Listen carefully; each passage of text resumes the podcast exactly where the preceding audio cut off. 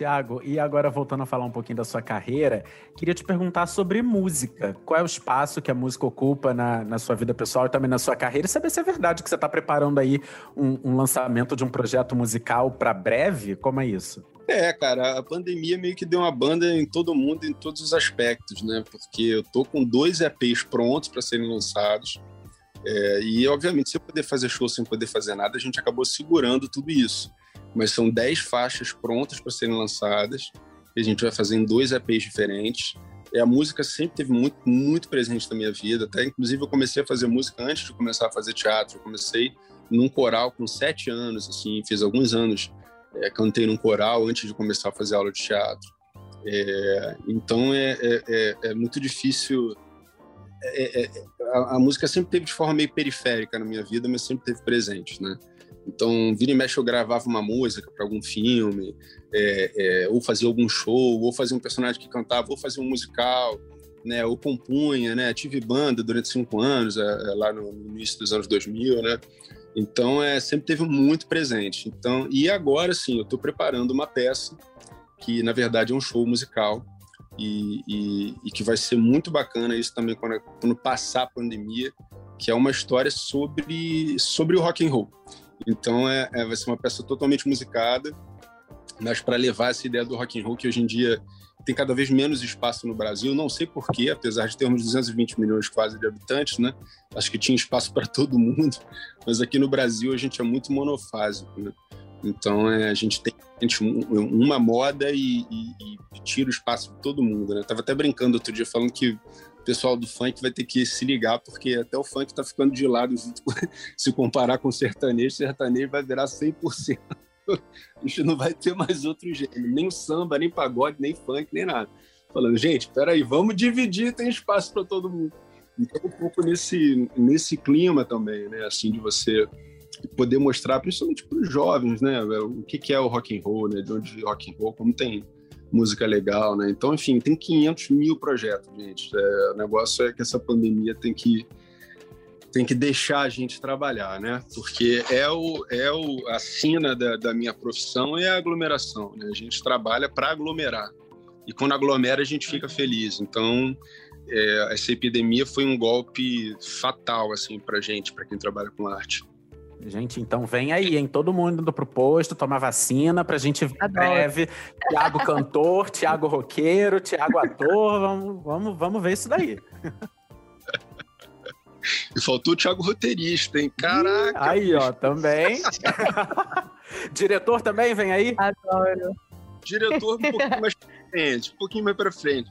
Cara, que é uma coisa muito louca, né? Quando começou essa pandemia, eu fui vendo as pessoas, né? Foi uma coisa tão impressionante, foi assim, teve um pessoal se iluminando, né? Alcançando o Nirvana, assim, teve um pessoal virando PHD, aí teve pessoal fazendo, pessoal emagrecendo 15 quilos, ficando tipo, pessoal He-Man, né? Tipo, vai direto para o universo, né? E eu olhava aquilo com uma criança recém-nascida, eu falava, Jesus, eu só penso, tipo, daqui a duas horas, meu planejamento é esse.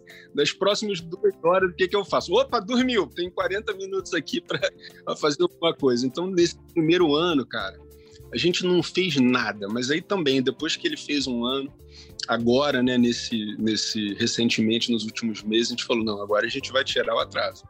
Então a gente começou a fazer uma porção de curso aqui em casa, é, de reciclagem também, né, que é importante. Até esses cursos de roteiro são muito legais para ator também, porque dá uma outra perspectiva da profissão para gente, né. Então a gente agora a gente conseguiu entrar no, no ritmo. Acho que a gente não vai ficar PhD nem vai se iluminar, mas pelo menos a gente está tentando aqui a reciclagem se manter ativo né, durante a pandemia. Agora, Thiago, você já falou aí que tem esse projeto em vista, um lado mais musical, também um lado roteirista. Mas quando a gente, fala da sua carreira de ator, depois do Alan, é, tem algum personagem que de repente já está aí na sua, no seu horizonte, ou algo que você queira muito fazer e você ainda não fez, enfim? É, conta pra gente, assim, de perspectivas. É, tem três peças do Shakespeare que eu queria muito fazer. São Hamlet, Otelo e Macbeth. Então, são três peças que que eu tenho e que eu sei que em algum momento eu vou fazer, né? A gente precisa que ter esse momento mais mais perto, né? E fora isso, cara, assim, eu, eu realmente eu fiz muitas coisas como ator, graças a Deus. mas eu não acho nem um pouco que, ah, e aí? Às vezes as pessoas perguntam, o que que falta? Cara, falta tudo, falta tudo. Até porque a gente tem uma coisa como ator que é muito interessante, a gente trabalha com o nosso organismo, né?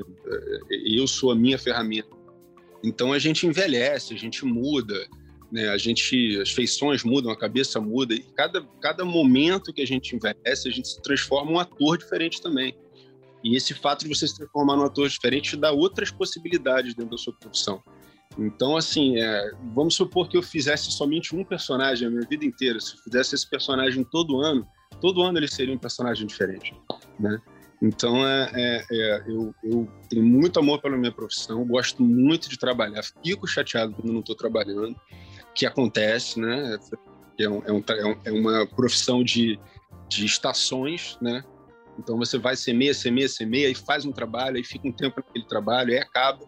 Às vezes você está fazendo quatro trabalhos ao mesmo tempo, às vezes você fica dois meses sem fazer nenhum trabalho. Então, é, eu não gosto quando eu não estou quando eu não trabalhando, eu gosto de produzir, eu gosto de estar ativo trabalhando e, e acho que tem muita coisa legal para fazer.